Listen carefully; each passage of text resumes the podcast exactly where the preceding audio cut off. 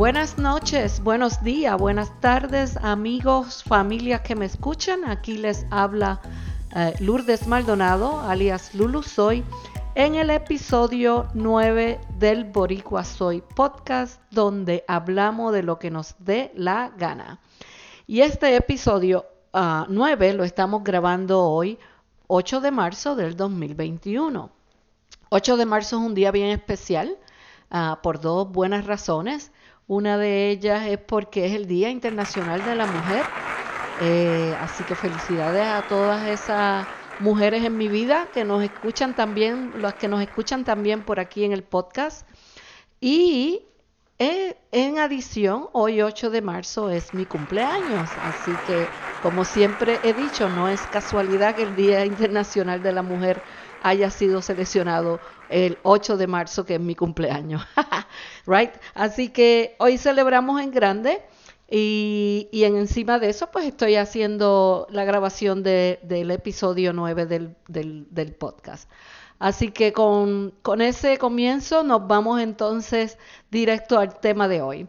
Pero antes de hablarle del tema de hoy, quería mencionarles del eh, del podcast adicional del, del, episodio 8, donde hablamos de un poco de la tecnología del, de los drones, ¿no? Del, del dron, del artefacto este que tiramos en el aire y que podemos eh, tomar vídeos y, fotos, pues eh, quiero mencionar de que terminé comprando mi drone, sí, terminé ordenando un Mavic Air 2 eh, de DJI y entonces eh, eh, me llegó, ya lo he probado, ya lo he usado y estoy sumamente impresionada.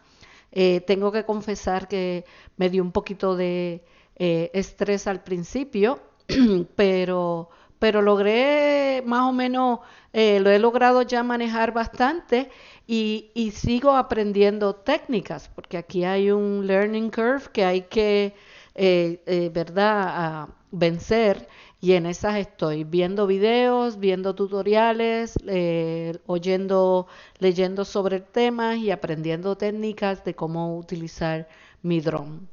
Ya logré esto aterrizarlo y sacarlo a volar directamente desde la mano, lo cual requiere un, una maniobra un poquito diferente y ya logré también eh, hacer que me siga mientras yo iba corriendo bicicleta. Eh, y eso, eso es otra técnica también que hay que aprender. Eh, terminé comprando hasta un, un, un, pequeño device, un rackcito para ponerle al manubrio de la bicicleta para entonces poder tener el, el control del dron accesible y más fácil para mí eh, manejarlo si tuviera que manejarlo mientras estoy corriendo bicicleta. Así que tiré varios eh, videitos por ahí. Eh, después los voy a, subir también al Facebook del Boricua Soy Podcast para que los puedan ver. Eh, pero estoy sumamente fascinada con el juguetito nuevo. Así que ya, ya seguiremos viendo ah, fotos y videos por ahí de, del uso del droncito. y con esto entonces esto, nos movemos al tema de hoy. En el tema de hoy, esto eh, no, no tengo invitado especial, así que voy a estar yo personalmente mencionando y tocando el tema donde vamos a hablar de los diferentes caches que existen dentro del mundo de geocaching. Si buscan por ahí durante uno de los episodios, yo creo que fue en el episodio 6, que hablamos un poco sobre geocaching, pues el, el tema, eh, ¿verdad? Eh, como lo mencioné, tiene muchísimas partes, muchísimas secciones, muchísima más información que poco a poco puedo ir cubriendo. Y entonces decidí que hoy eh, voy a hablar, voy a cubrir esa parte de ese tema. Vamos entonces a hablar de los diferentes tipos de caches que hay, ¿verdad? Yo le dije que geocaching es un juego donde básicamente eh, la idea principal es buscar un contenedor el cual ha sido escondido y entonces esto eh, nosotros los geocachers con el uso de un GPS, eh, vamos a tratar de localizar el, el, objeto escondido y entonces esto extraerlo, firmar su, su, su libro y, y entonces devolverlo a su lugar. Pues es así de fácil, pero hay, el juego añade una diferentes variantes a este, a este mundo de, de, contenedor, de qué es lo que tú vas a guardar y cómo lo vas a guardar o cómo vas a pedir que sea encontrado. Y de ahí entonces que sale el tema de los diferentes tipos de eh, caches, ¿ok? Eh, el cache más normal, digamos, eh, es lo que se le llama un cache tradicional y así mismo se le, se le, se le dice en inglés, eh, traditional cache. El, el, contenedor puede ser cualquier contenedor, no hay nada específico que te regule el contenedor. Lo que obviamente tú tienes que asegurar es que como va a estar en un sitio eh, expuesto, ¿verdad? A condiciones climatológica, pues sea algo que aguante, que resista esto, las condiciones del ambiente, o sea, lluvia, frío, nieve, eh, sol, lo que sea. Eh, estos contenedores, pues obviamente lo recomendable es que sean resistentes a todo esto y pueden ser de diferentes tamaños. Pueden ser desde el tamaño, lo que llamamos micro, y puede ser el tamaño extra large, que es, ¿verdad? En, en categoría del 1 al 5 tú puedes escoger eh, cualquier eh, eh, tamaño que realmente quieras.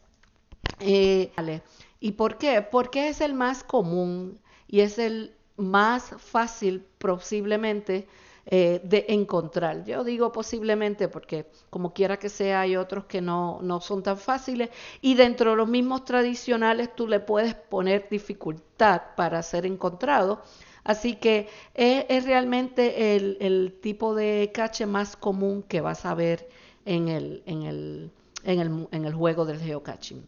Voy a hablar entonces del segundo tipo de cache, se llama Mystery Cache. Este tipo de cache, eh, su, logo es un, signo de interrogación porque representa, ¿verdad?, un misterio, eh, el, resolver o el poder accesar las coordenadas finales para poder encontrar el cache.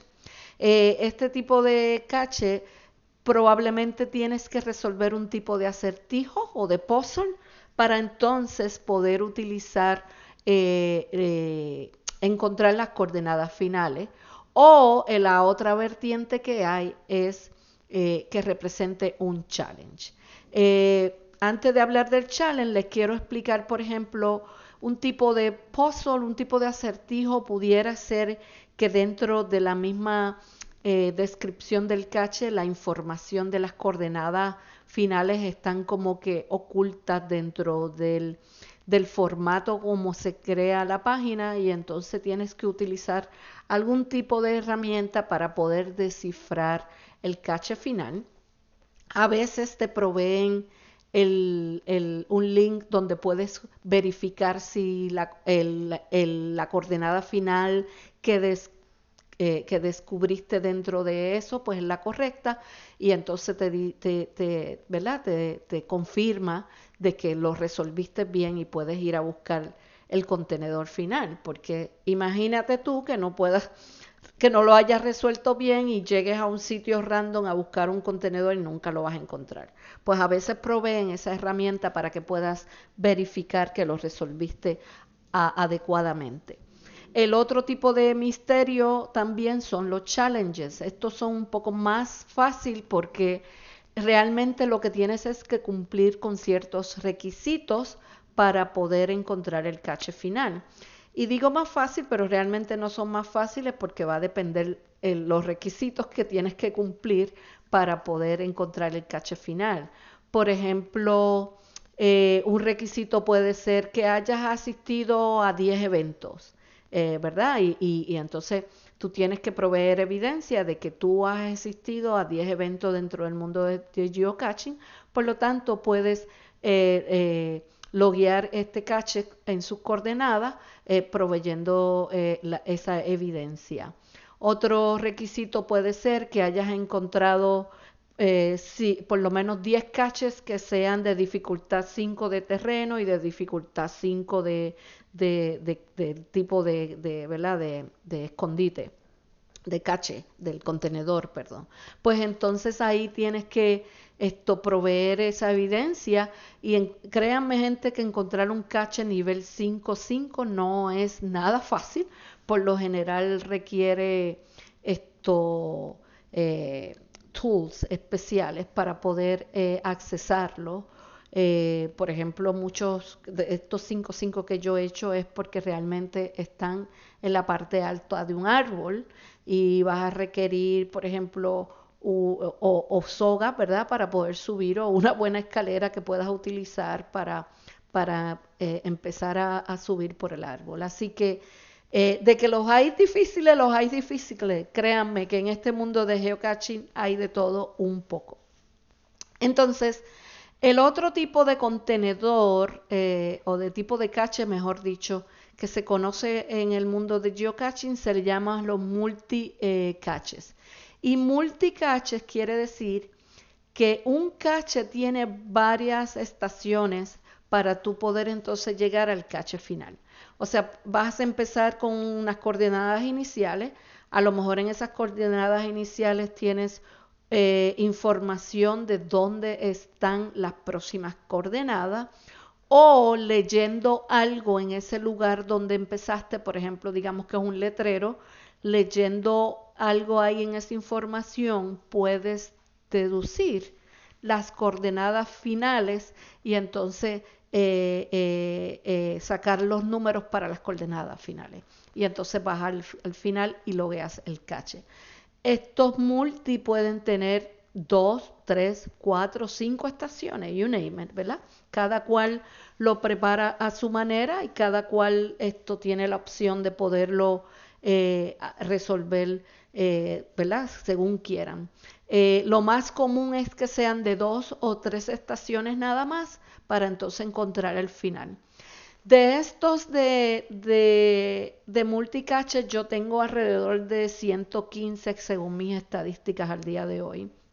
Y de los mystery que mencioné ahorita, tengo 632 de, de, estos mystery. Como se dan cuenta, es significativa la diferencia entre los tradicionales a, los a los mystery y a los multi eh, catches. Eh, y seguimos porque esto no acaba. Otro tipo de cache particular es el earth cache, de tierra, ¿verdad?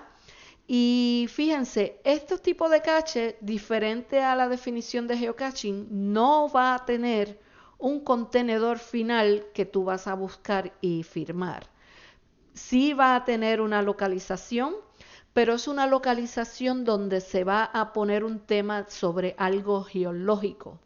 Al tener este tema sobre algo geológico, eh, la persona va a tratar de enseñarte, ¿verdad? Y darte una explicación de qué evento geológico o qué situación geológica ocurrió en ese lugar. Y entonces te va a hacer contestar unas preguntas.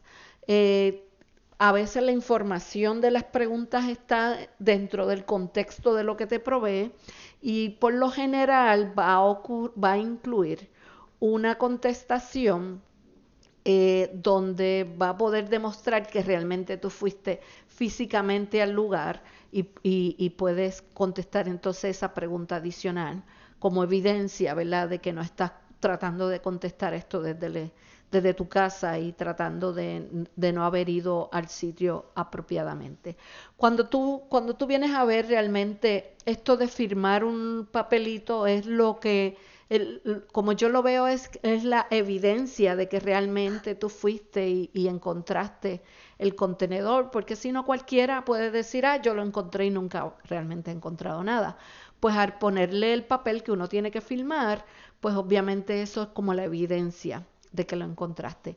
En el Earth Cache, como no hay un contenedor, ¿qué sucede? Ah, tiene que haber alguna forma que tú puedas demostrar que físicamente fuiste allí, pues probablemente te va a decir, mira, el letrero donde estás leyendo esta información tiene una fecha al final, dime qué fecha es la que tiene. Y eso te obliga a que no te sacaste la no te robaste la información del internet, sino que realmente fuiste al lugar y puedes contestar todas las preguntas apropiadamente. Cuando le envías las contestaciones al dueño del cache, pues entonces puedes loguear el, el que pueda, eh, eh, ¿cómo se dice? Eh, el que puedas loguear que encontraste el cache final. Eh, ese es uno de los, ese es el cuarto tipo de, los de los geocaches. Eh, de estos particularmente, según mis estadísticas, yo tengo 147.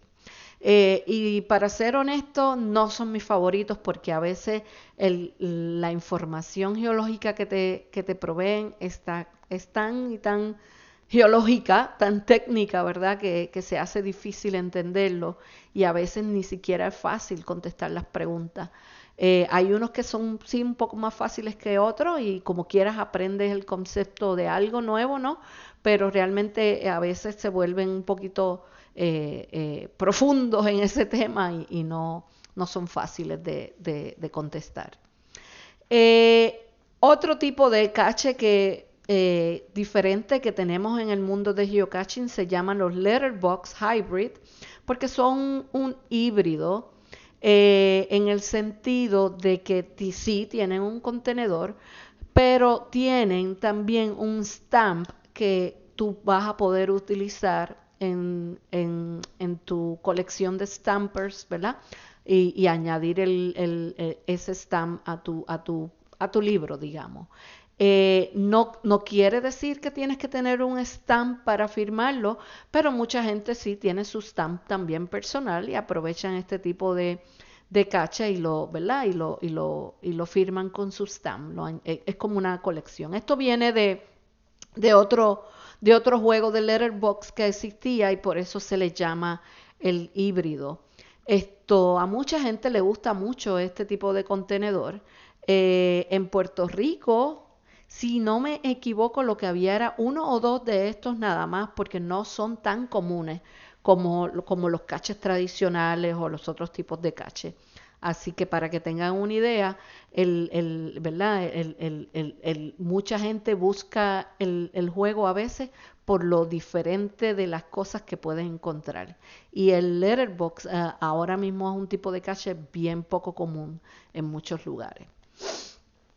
Entonces, otro tipo de cache que podemos hablar son los where I go. Yo le digo where I go, yo no sé si es la persona, la forma correcta de, mencionarlo. Eh, para estos tú necesitas un cartridge especial para poder bajar como una información eh, y, poder ir ah, adelantando la búsqueda del cache. Ahora mismo yo no sé si todavía los cartridges se están haciendo para los GPS, para las unidades de GPS. Ahora mismo hay una aplicación que es lo que se está utilizando para poder ah, usar el hacer el uso del cartridge. El, yo tuve la oportunidad, yo tenía una unidad de GPS, eh, un Garmin, y yo le bajé una información, un cartridge de esto a mi garbage y yo tuve la oportunidad de hacer un Where I Go en Puerto Rico eh, utilizando el proceso normal como, ¿verdad? Como Dios manda eh, eh, con el GPS y el cartridge y llegar al cache final. eso no lo he vuelto a hacer, lo, ahora mismo lo que uso es mi celular en vez de, perdón, en vez del, del, GPS, porque los GPS los dejaron también de hacer eh, viables de que puedan eh, bajársele este tipo de, de, de, de, file, ¿verdad? Porque es un cartridge, le decimos, pero realmente es un file que tú le bajabas al GPS para poder como interactuar con él un poco y hacerlo y llevarlo al proceso de, de, encontrar una estación final con, la información que te da el file. Eh, ahora mismo de estos Where I Go yo tengo 94 de ellos. como ven, tú sabes, no es mucho. No son de mis favoritos tampoco porque por lo general son un poquito más complejos para eh, resolver. Siguiendo con los tipos de caches, eh, tengo que mencionar este que se llama Geocaching Headquarters Geocache. Eh, y es lo que se imaginan, es un cache que solamente vas a poder loguear como found si visitas las oficinas de, geocaching en Seattle. Y ¿saben qué? Allá fuimos nosotros a parar. En septiembre del 2015 visitamos las oficinas de, geocaching en Seattle. Hicimos una cita, nos dejaron, eh, nos hicieron como un, ¿verdad? Un, eh, una explicación allí en las oficinas de cómo de qué es lo que se hace en la oficina, cómo trabajan ellos, los diferentes conceptos de, de geocaching, etcétera, etcétera. Y, fue toda una experiencia, pues esto es como que visitar la mega, ¿no? El, el, sitio donde, donde realmente se, se, se, reparte el bacalao del, del geocaching. Esto, nosotros pudimos hacer esa reservación y visitar eh, muchos de los caches ah, en esa área y quedamos fascinados. Esto, y obviamente el tú encontrar estos caches así con estas eh, particulares, pues te, te crea un, icono especial en tu profile, que es lo que la gente busca, ¿verdad? Poder, poder tener todos esos iconos especiales. Nosotros logramos esto, como les mencioné, en septiembre del 2015. Esto y, fue toda una experiencia sumamente satisfactoria para nosotros poder visitar las oficinas de, de, headquarters de geocaching. Eh, aprovechamos esa visita y mencionamos, ¿verdad?, de que necesitábamos que le que incluyeran, eh, perdón, que incluyeran a Puerto Rico como, como un país para que le proveyeran un souvenir. Me acuerdo que tuvimos un poquito de, de, de, eh, discusión al respecto, ¿verdad? Diciéndoles a ellos de que, mira, Puerto Rico necesita su souvenir porque nosotros eh, no somos, somos parte de Estados Unidos, pero somos también un país completamente aparte y, sería justo que, nos otorgaran un, souvenir. Eh, que después les voy a explicar qué es el souvenir, pero es sencillamente un icono en tu, en tu profile y y cada estado en Estados Unidos pues tenía su, su souvenir, pero Puerto Rico no. Al cabo de los años lograron eh, eh, otorgarnos el, el, souvenir y no, no, no, puedo decir que fue por esta conversación, pero definitivamente esta visita y esta conversación pues eh, tiene que haber creado un poquito de peso para que finalmente ellos nos incluyeran en ese, en ese grupo y otorgarnos un souvenir. De nuevo, la visita fue extraordinaria. Estaba verificando hoy.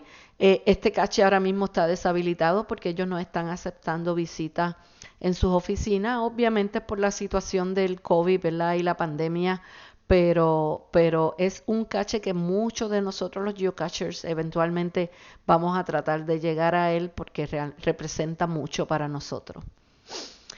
Eh, otro tipo de cache que ahora mismo se ha añadido al mundo de geocaching se llama GPS Adventure Maze Exhibit.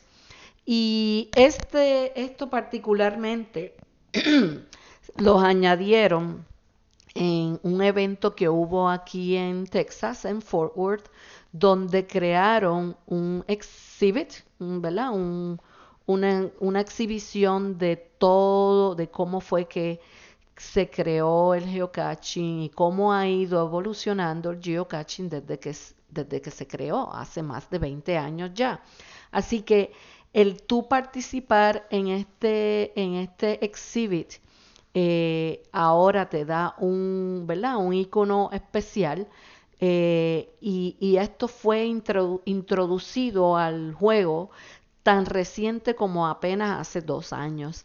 Eh, este, este exhibit ahora mismo básicamente se mueve de, sitio en sitio, o sea, el, el, hay, hay, eventos así grandísimos que, que, ocurren en diferentes partes de, de, de, la Tierra, en diferentes países, y pueden pedir eh, eh, obtener este exhibit para poderlo entonces eh, exhibir en, el lugar del evento y que entonces las personas que asistan a, esa, esos eventos puedan llevarse este icono especial.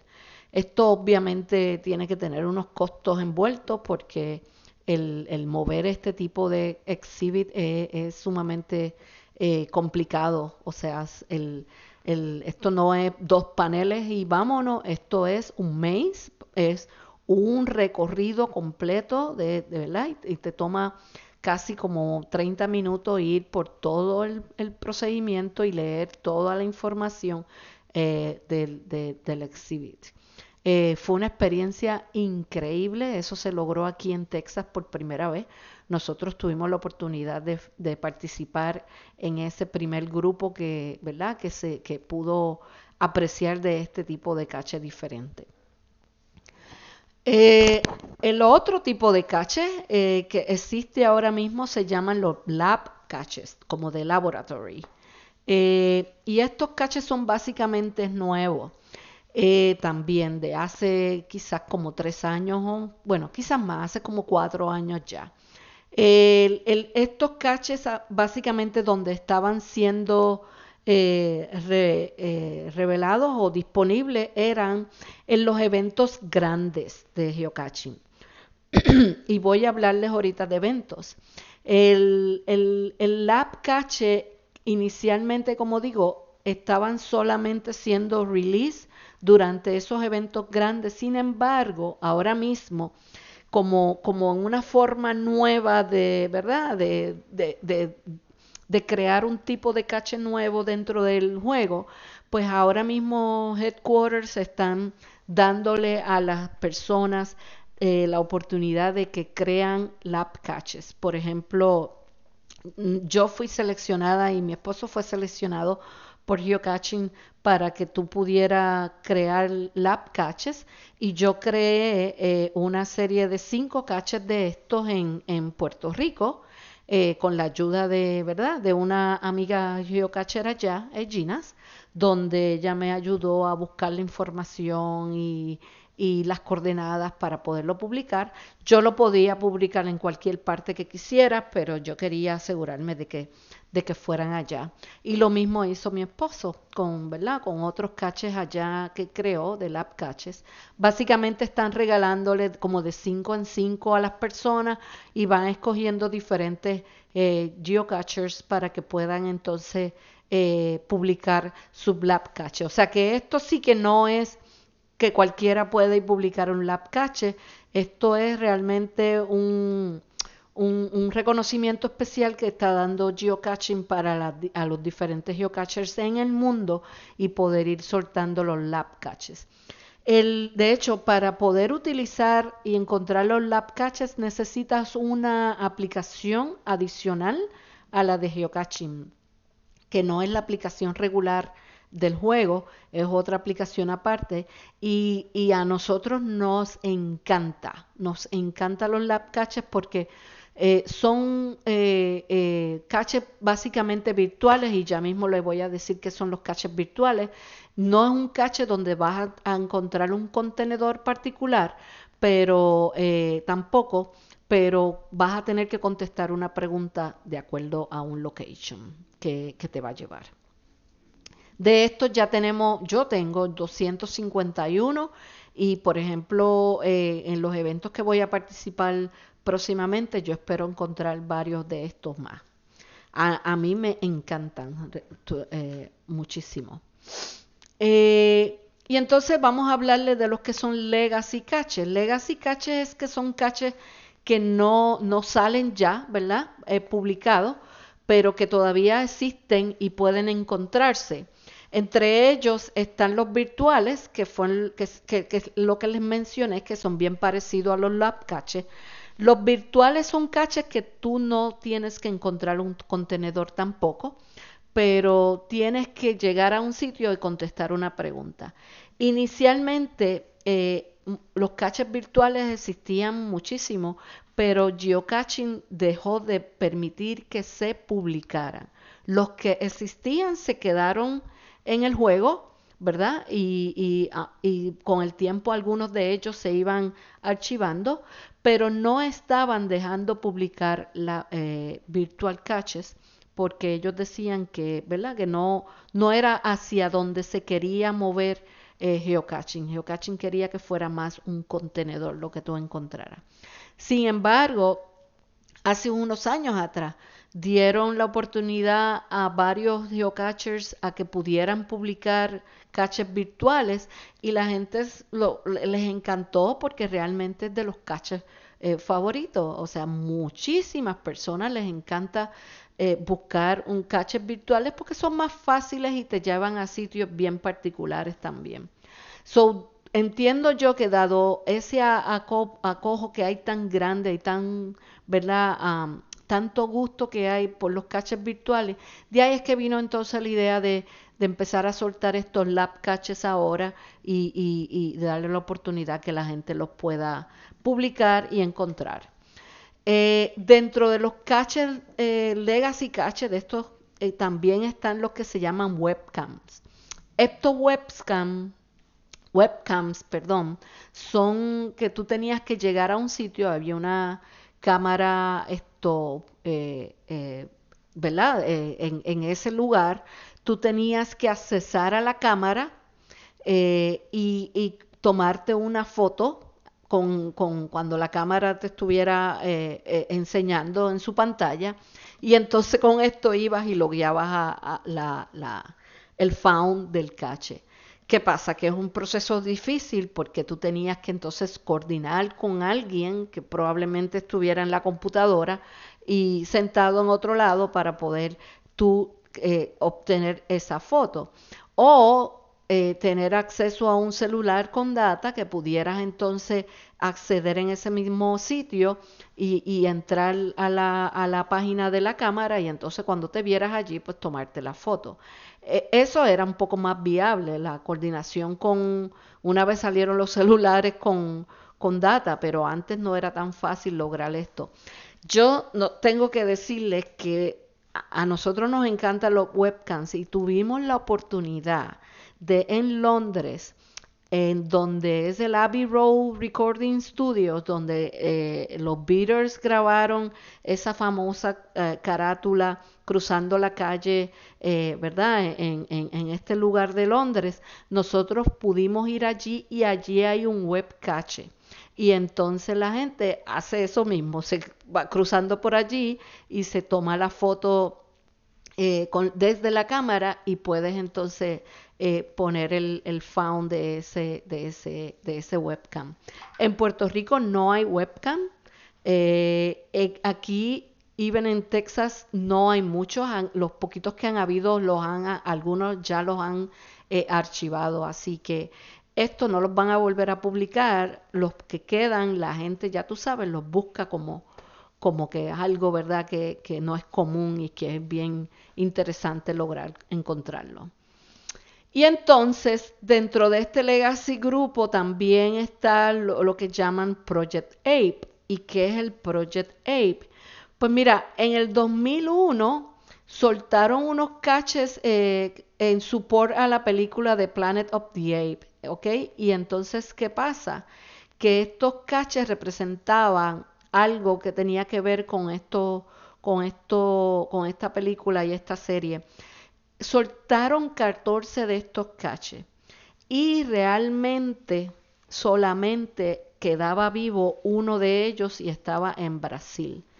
Y créanme, gente, que la gente iba particularmente a Brasil a buscar este cache porque representa un icono bien particular que obviamente muy pocas personas la tienen. Entonces, se dieron a la tarea y encontraron otro de estos caches que estaba eh, perdido, tapado, oculto, enterrado casi por el tiempo en un sitio cerca en Washington, en el estado, y lo, recuperaron unos geocachers, se los entregaron a, Geocaching Headquarters y ellos básicamente hicieron una encuesta y todo el mundo estuvo de acuerdo en que eh, abrieran de nuevo el cache Así que lo que significa es que ahora mismo hay dos caches de estos Project Ape, eh, que existen, el de Brasil y el de Washington. Yo no tengo ninguno de estos. Eh, pensaba ir a Washington a, buscarlo, el, que pusieron en Washington. eh, pero dado la pandemia, el, evento que, se estaba creando para esto, pues ha sido cancelado hasta nuevo aviso. Así que por ahí vamos en busca de a ver si, podemos lograr eso. Y entonces, el, hablando más de tipos de cache, vieron que el tema es, complicado. El mundo del geocaching no es solamente encontrar un cache ya, ¿verdad? tiene, su, su dificultad dentro del juego. Y el, otro tipo de cache que no hemos hablado son los eventos. Y hay diferentes tipos de eventos. El, uno de los eventos que se da mucho es el CITO. ¿Y qué es el CITO? Se llama CITO, ¿verdad? Las siglas, Catch In, Trash Out. Y básicamente lo que fomenta geocaching aquí es que tú puedas ayudar al medio ambiente haciendo limpiezas de áreas, recogiendo basura, ¿verdad? Y ellos fomentan mucho este tipo de eventos. Y ellos básicamente eh, eh, en dos veces al año pues tienen como que eh, souvenirs especiales para que la gente o, o, haga un evento o asista a un evento de esto y entonces ayudemos pongamos ¿verdad? nuestro granito de arena en ayudar al, al medio ambiente participando en un tipo de limpieza así. Esto, en Puerto Rico, eh, yo fui la primera persona que creé el primer sitio que se hizo. Y básicamente esto de ahí en adelante lo seguí haciendo todos los años. Buscábamos un lugar, yo me fui muchas veces para allá, para Cabo Rojo, para el área de allá de Boquerón, a hacer este tipo de limpieza. Nos reuníamos allí conseguíamos la coordinación con el, con el municipio para que una vez hiciéramos el recorrido de la basura, pues ellos después vinieran a recoger todas esas bolsas que nosotros dejábamos allí, ¿no? Con basura. Y entonces después hacíamos un evento de celebrar una comida o algo así. Y la pasábamos súper bien, nos encantaba a mí. A mí me encantaba lo, lo, esos eventos. Y aquí en Estados Unidos yo he participado en varios también. Esto, ahora mismo, según mi profile, ya tengo 14 de estos eventos, eh, eh, los cuales son muy buenos. Y entonces los otros dos tipos de eventos que quiero hablar y con esto terminar es sobre eh, los mega events y los giga events. ¿Qué son los mega events? Pues mira, los mega events son eventos donde se van a reunir por lo menos más de 500 personas para, para, para atender ese evento. Y normalmente esto empieza de alguna razón, por ejemplo, este que yo participo todos los años se llama el Texas Challenge. Y este evento lleva ya 19 eventos, o sea que ellos empezaron hace 19 años atrás, vamos a hacer el primero, después hicieron el segundo y cada vez y cada vez iba participando más gente y lograron definirlo como un mega event. Imagínense sobre 500 geocachers que se ponen de acuerdo para asistir a este evento y poder entonces esto eh, participar del tipo de actividad que sea. Este Texas Challenge Event eh, básicamente lo que hacen es un día, el sábado, es un evento competitivo donde tú te asocias a una, a una, a una región de Texas, por ejemplo, yo soy clasificada North Texas y yo me inscribo y me uno a un grupo de North Texas Geocacher que van entonces eh, competitivamente buscar un montón de caches que han sido escondidos como parte de, de, de los creadores del evento y al final entonces suman todo eso y el que más haya encontrado esa es la región que gana. Eh, y los premios pues son esto, cosas relacionadas al, geocaching. De la misma manera de este Texas Challenge, hay otros mega eventos a nivel mundiales que se crean donde hay competencias o donde sencillamente son eh, reuniones de geocachers en un área para, para, fomentar el juego y socializar y hablar, etcétera. So, se, existen montones de estos eventos a nivel, a nivel mundial. En, en, esta, en este del Texas Challenge, por ejemplo, eh, empiezan a hacer actividades desde el jueves por la noche, viernes, y entonces sábado es el gran evento, después sábados por la noche hay otros eventos más. El, el, el domingo por lo general hacen un sitio y anuncian el ganador y quién y dónde es que va a ser el próximo evento. Cambia todos los años, cambia de lugar eh, en lugar. Eh, y eso me ha llevado a mí también la oportunidad de visitar diferentes lugares aquí en Texas. Ya yo llevo cuatro de estos desde el 2017. Eh, llevo participando en estos eventos y me encanta. Yo no participo competitivamente, pero me gusta asistir a las actividades eh, y, a, lo, y a, las reuniones que hacen porque realmente conoces personas y empiezas a, hablar de todo esto de todo esto que te apasiona. El, el, otro tipo de evento bien reconocido así dentro de Mega Events eh, se llama Geo Woodstock y este también lleva 17 de estos y estos a nivel de todo Estados Unidos. Eh, este evento surgió en el 2003 donde una persona dijo, oye, ¿qué tal si reunimos personas de, todo, de todos los sitios aquí en algún lugar? Y la primera vez se reunieron en Kentucky y entonces desde ahí todos los años buscan un sitio diferente también donde reunirse. Eh, yo he tenido la oportunidad de participar en varios de estos eventos, en tres de ellos. El primero fue en el 2015 que fui a Maryland y nos encantó, nos pusimos de acuerdo un grupo de, de allá de geocachers de Puerto Rico y dijimos vamos a, para este evento y quedamos fascinados. Eh, después de eso, en el 2018, fui a, a uno de estos eventos que fue el de Cincinnati, Ohio, y allí ese evento lo declararon Giga Event. ¿Y qué significa Giga? Que asistieron más de 5 mil personas para entonces declararlo eh, eh, Giga. Y esto solamente ha ocurrido una vez en Estados Unidos y fue en este evento. Fue un blast, un blast. De verdad nos encantó, lo pasamos brutal, fue todo un acontecimiento dentro del mundo de geocaching. Eh, el próximo, el, otro evento que, que, atendí de este fue en Fort Worth en el 2019 y ese evento fue buenísimo también, lo disfrutamos muchísimo. Y entonces el próximo que, que íbamos a asistir, iba a hacer en British Columbia, Canadá, pero dado la pandemia ya ha sido dos veces pospuesto, así que no sabemos. Me imagino que será ya para el 2022 cuando, cuando, cuando lo publiquen. Eh, es la primera vez que este evento, que se llama el Geo Woodstock, el que estoy hablando, eh, iba a ser fuera de Estados Unidos pero esto estaba la gente sumamente entusiasmada con la idea de, ¿verdad? De, que iba a ser participado, participe así, eh, de una forma diferente. Así que esto es más o menos para que tengan una idea de los tipos de caches o los tipos de la variante que trae el juego, ¿verdad? Que no es solamente un contenedor o ya, sino que hay una complejidad y hay un montón de cosas en adición para hacer dentro del juego, que es lo que definitivamente eh, pone un poquito de sabor y de, y de, variabilidad al juego que lo hace sumamente más interesante.